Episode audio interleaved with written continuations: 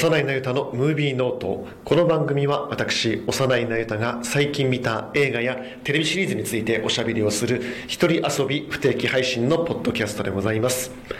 えー本日は10月の21日22日だった。22日えなんですけれども10月20日にですね、え注目作が相次いで公開されて、まあ、映画ファンとしてはもう困ったもんだなと。ねもう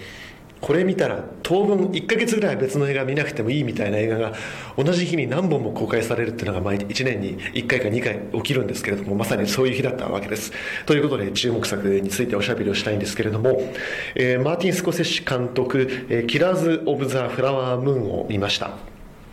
えー今回は、えースコセッシ監督がアップル、えーから資金を得て作っています。あとパラマウントの共同制作ですね。で、えー、Apple TV プラスで配信がされるんですが、その前に、えーパラマウントの配給で、えー世界で劇場公開されるというふうな流れになっています。えー209分の超大作ですね。えースコセッシは前回のアイリッシュマン、これがネットフリックスの配信でやっぱり200分ちょっとぐらいあったんですけれども、その時はアイリッシュマンは一部の劇場だけで限定公開という形だったんですが、アップルの方はさすがに金もあるし、器量もあるというのか、えーそんなケチなことは言わずにちゃんと拡大公開をして、その後に配信をするという、ちゃんと映画の流れを分かってる人だなと思います。はい、で今回はですね、えー、と1920年代の、えーオクラホマ州オーセージ軍というところが舞台になってるんですね。でこれどういう話かって言いますと、えーこの1920年代このオーセージ族という先住民ですねネイティブアメリカンが住んでる土地だったんですけれども、えーそこに石油が湧いて、えーオーセージ族が石油バブルで大きく、えー強強満の富を得るんですね。ところがその彼らのオイルマネーというのがですねまあ、白人社会からしたら、まあ、面白くなかったんですよ。で白人社会は、えーそのネイティブアメリカンの人たちが着飾ってそしてそこのオイルラッシュに積みかけてきた白人の、えー山師たちがそのネイティブアメリカンにたかって、えー運転手をやったり、えーメイドさんをやったりっていうそのネイティブアメリカンのいわゆるその下で働くような社会構造を見て、えーどうやらのネイティブアメリカン先住民オセージ族たちは金の使い方が分かってない。あいつらはいわゆる蛮族だから、えー非常に散財をしているというふうに社会的な論調になってじゃあ代わりに白人が、えーそこに乗り込んでいって彼らの後見人として、えーお金の管理をしていくというシステムを作ってたわけなんですね。でこの映画でその冒頭部分では、えー主人公の一人である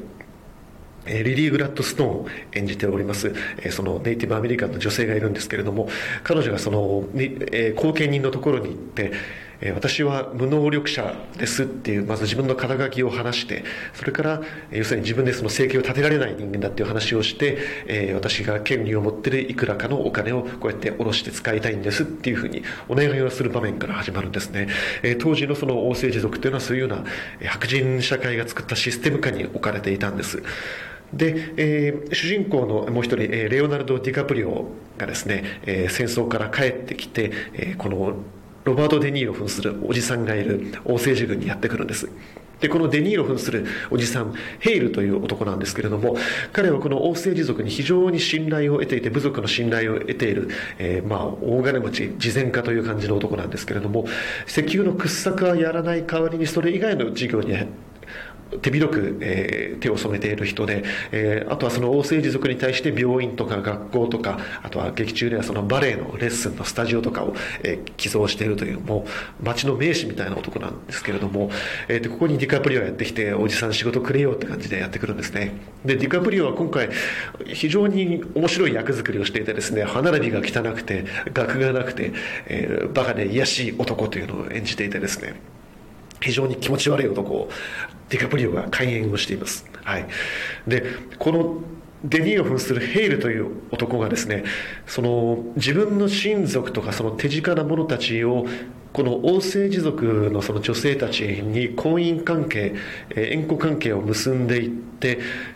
その王政治族のそのオイルマネーが自分に入ってくるようなシステム作りをしていった。っていうのが過程が描かれていくんですね。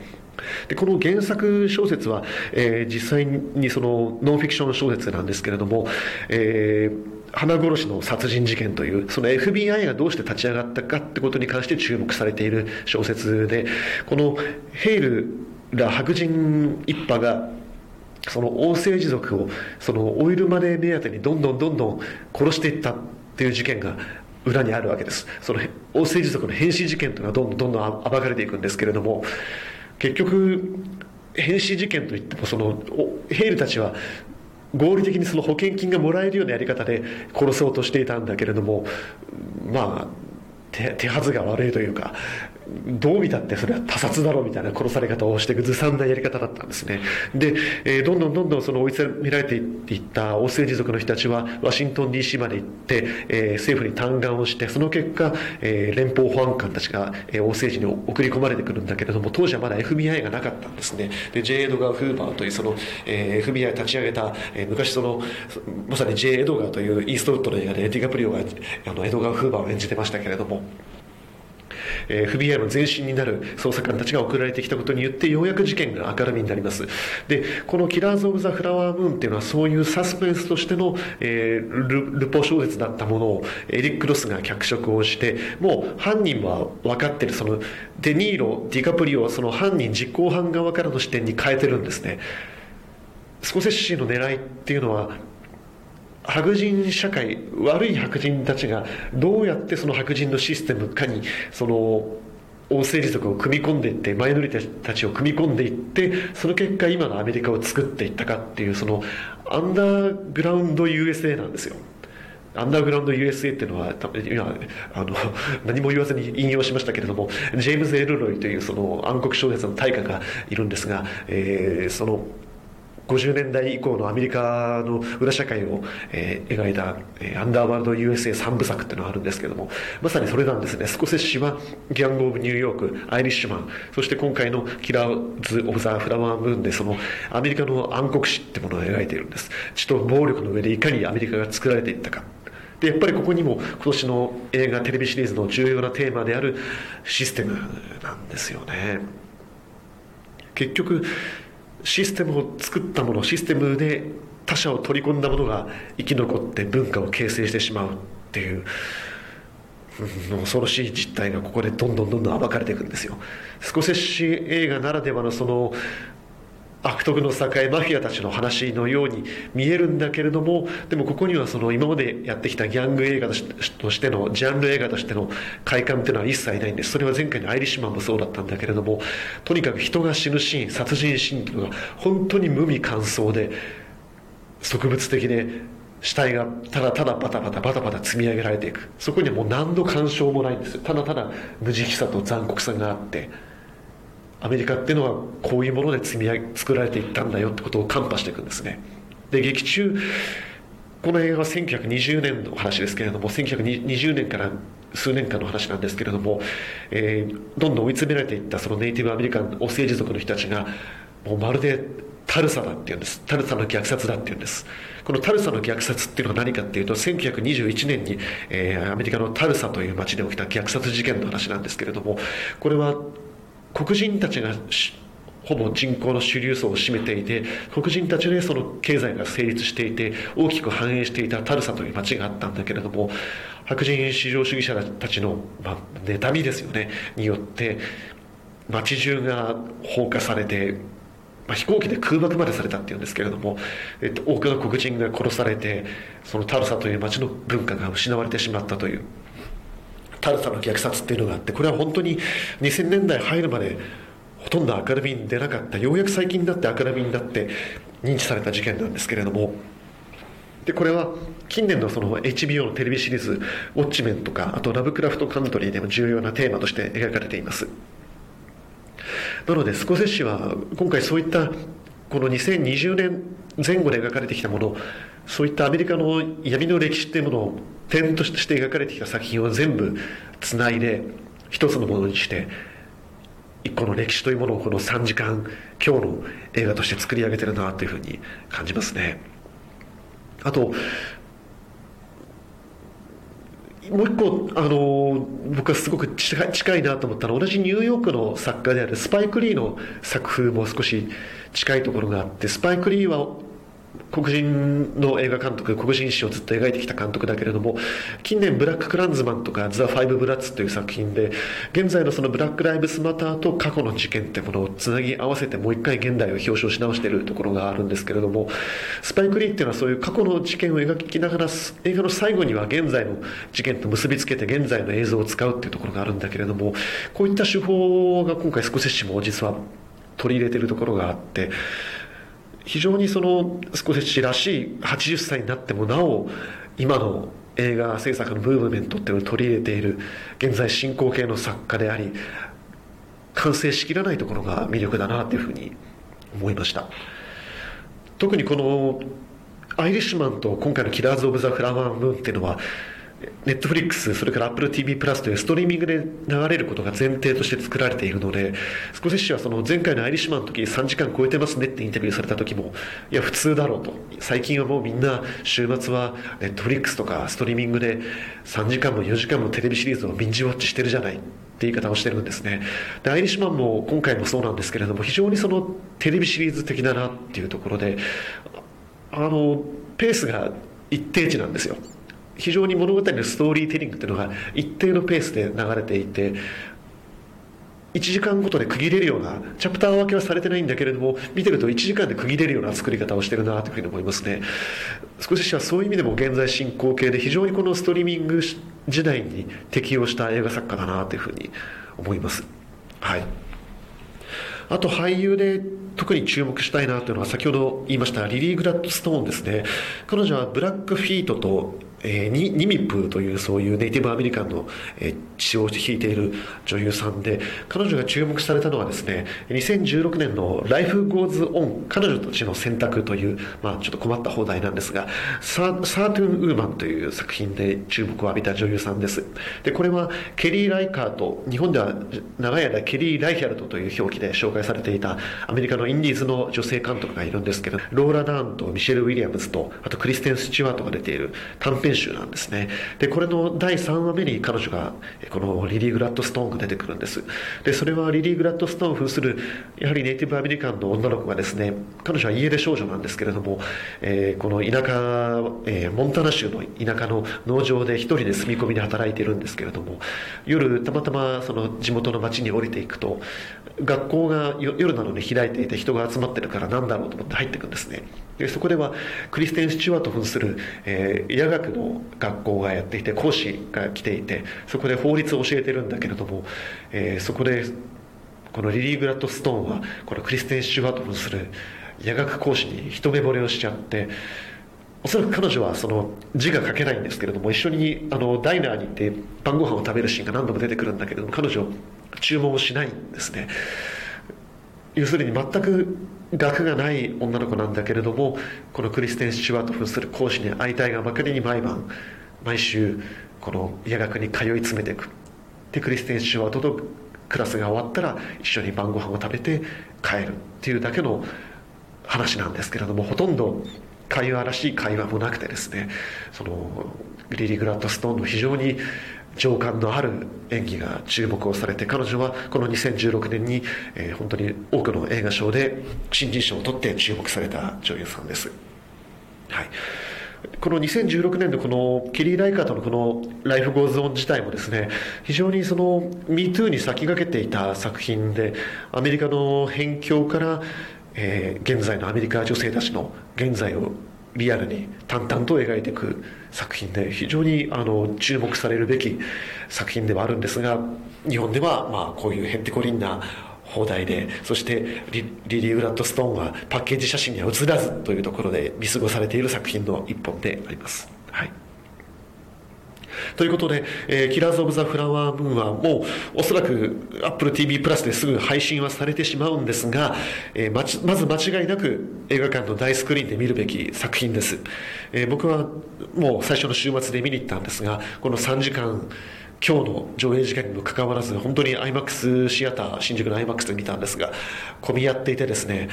いい時間でしたね。お客さんみんながよし映画見るぞ。3時間の映画見るぞっていう非常に集中力のある空気が流れていてですね非常にいい時間でした。なのでぜひあのお近くの劇場でやってる人はこの機会に見に行っていただきたいと思います。もう一本話したいのはですね、え、ギャレス・エドワーズ監督のザ・クリエイターです。はい、えー、全くノーマークだったんですよ。で予告編見た時もですね「スター・ウォーズ」っぽいまあ、ギャレス・エドワーズは前作は「スター・ウォーズ」の「ローグ・ワン」というスピンオフでしたけれども「スター・ウォーズ」っぽいロボットドロイドが出てきて「スター・ウォーズ」っぽい絵作りにも見えてそして、まあ、AI が反乱を起こして人間と対立してというストーリーラインにうん大丈夫かと思って全然ノーマークだったんですね。ところが、えー、死者が解禁されて批評が出てからですね今年一番の作品だということで、え、近年の SF 作品でも本当にベストの傑作だというふうに評判が出ておおマジでかと思って見に行ったんですよ。でこれがまあよかった。うんもう期待値を上げて見に行ったんですけどよかったですね。こういう映画が今のハリウッドでちゃんと作られて大きなスクリーンで見ることができるんだっていう喜びがある映画でした。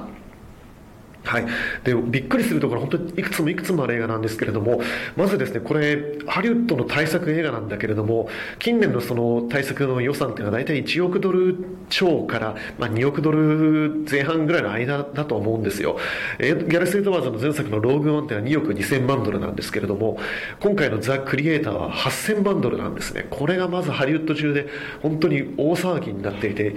どう見たって2億ドル下手したら3億ドルかかってんじゃねえのっていう映像を8000万ドルで作ってるんですよ。でこれはギャラス・エドワーズがですね、えー、ほぼほぼオールロケで作ってるんですね。ありものの絵のところにありもののそういう現代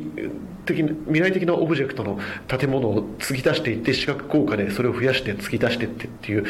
今までの近年のその SF 作品っていうのがもう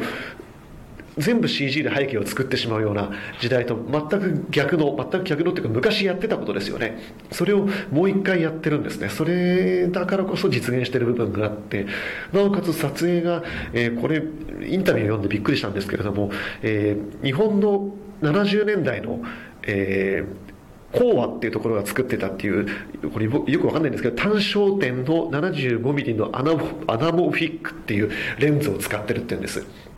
これどういうことかっていうと映画見たら一目瞭然なんですけれども一体いつの映画なんだろうっていうものすごいザラザラっとした映画ででそれで東南アジアの田園地帯を撮影をしてそこにロボットとか空飛ぶ戦闘機、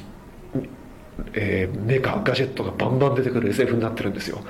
はあと思って初めて見たぞこんなのっていう。ブレードランナー的なそういうアジアっぽいその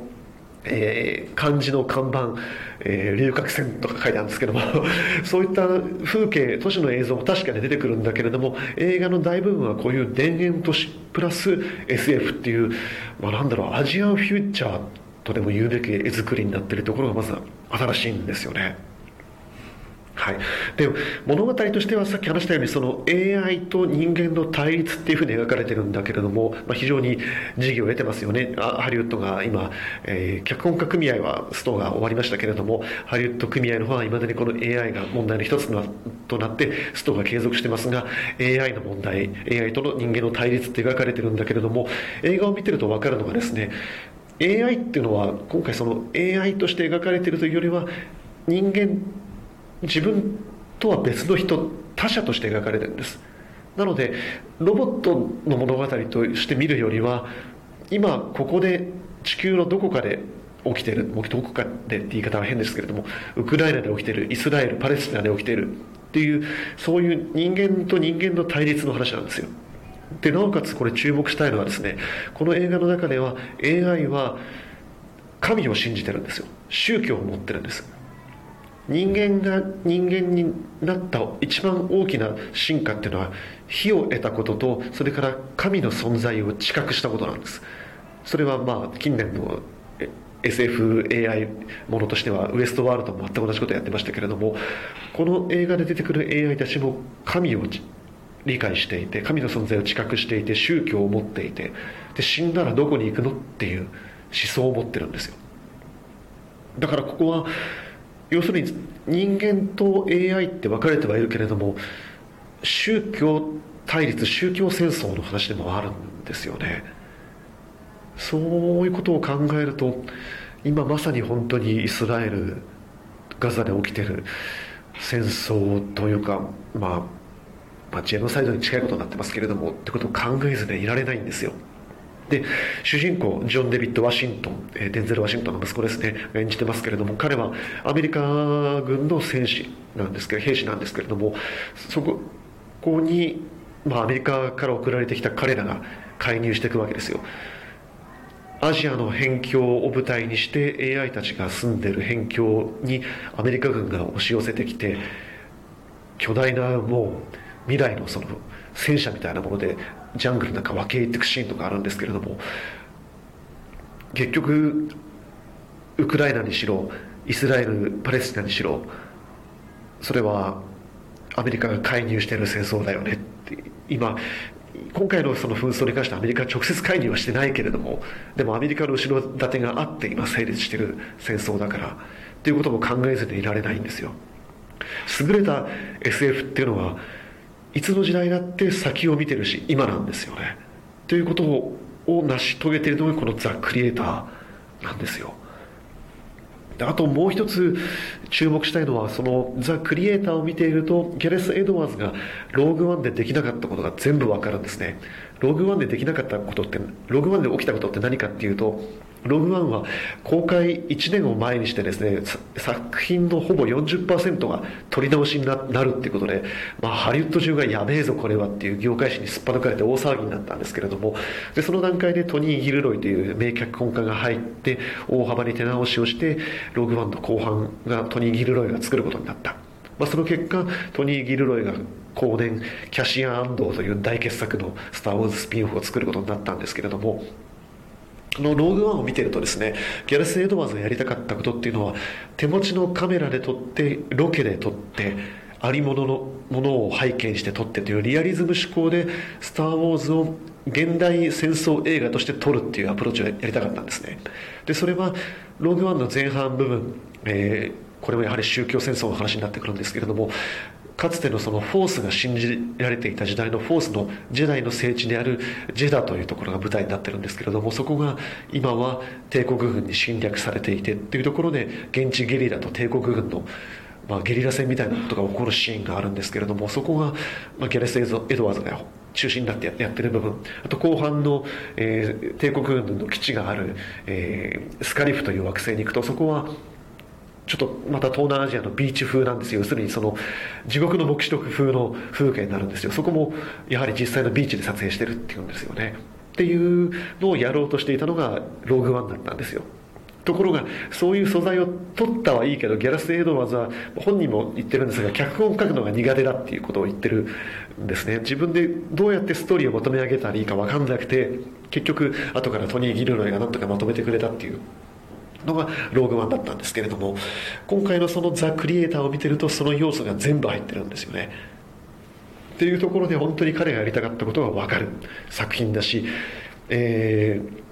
後半はデススターみたいなところで戦うこともシーンも出てきます。はい。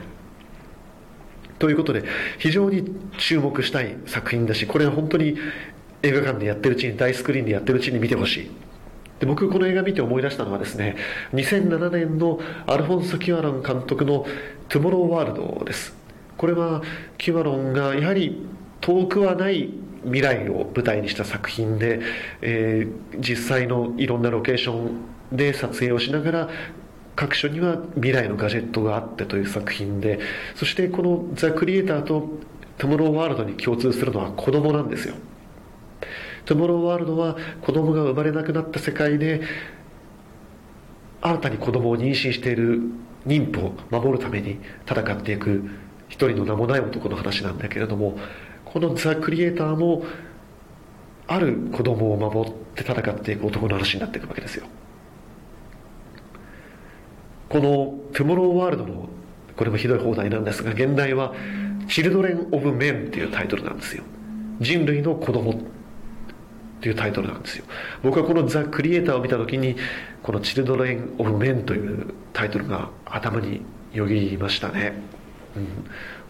この星に生きるもうあらゆるチルドレン・オブ・メン人類の子供たちに向けられた映画です。だから本当にウクライナとかねガザで起きてる子供たちの犠牲ってことをやはり今考えずにいられない作品なんですよ。Children of Men の中にあのマイケル・ケインが扮する、まあ、ヒッピーみたいなおじいさんが出てくるんです。マイケル・ケインこの間90歳だからもう引退するって発表しましたけれども。で彼はそのヒッ元ヒッピーなので、ね、あの仏教徒なんですけれどもサンスクリット語でシャンティシャンティシャンティって唱えるんですね。サンスクリット語で世に平和あれって意味なんですよ。なんかそれを思い出さざるを得ないのがザ・クリエイターでした。はい。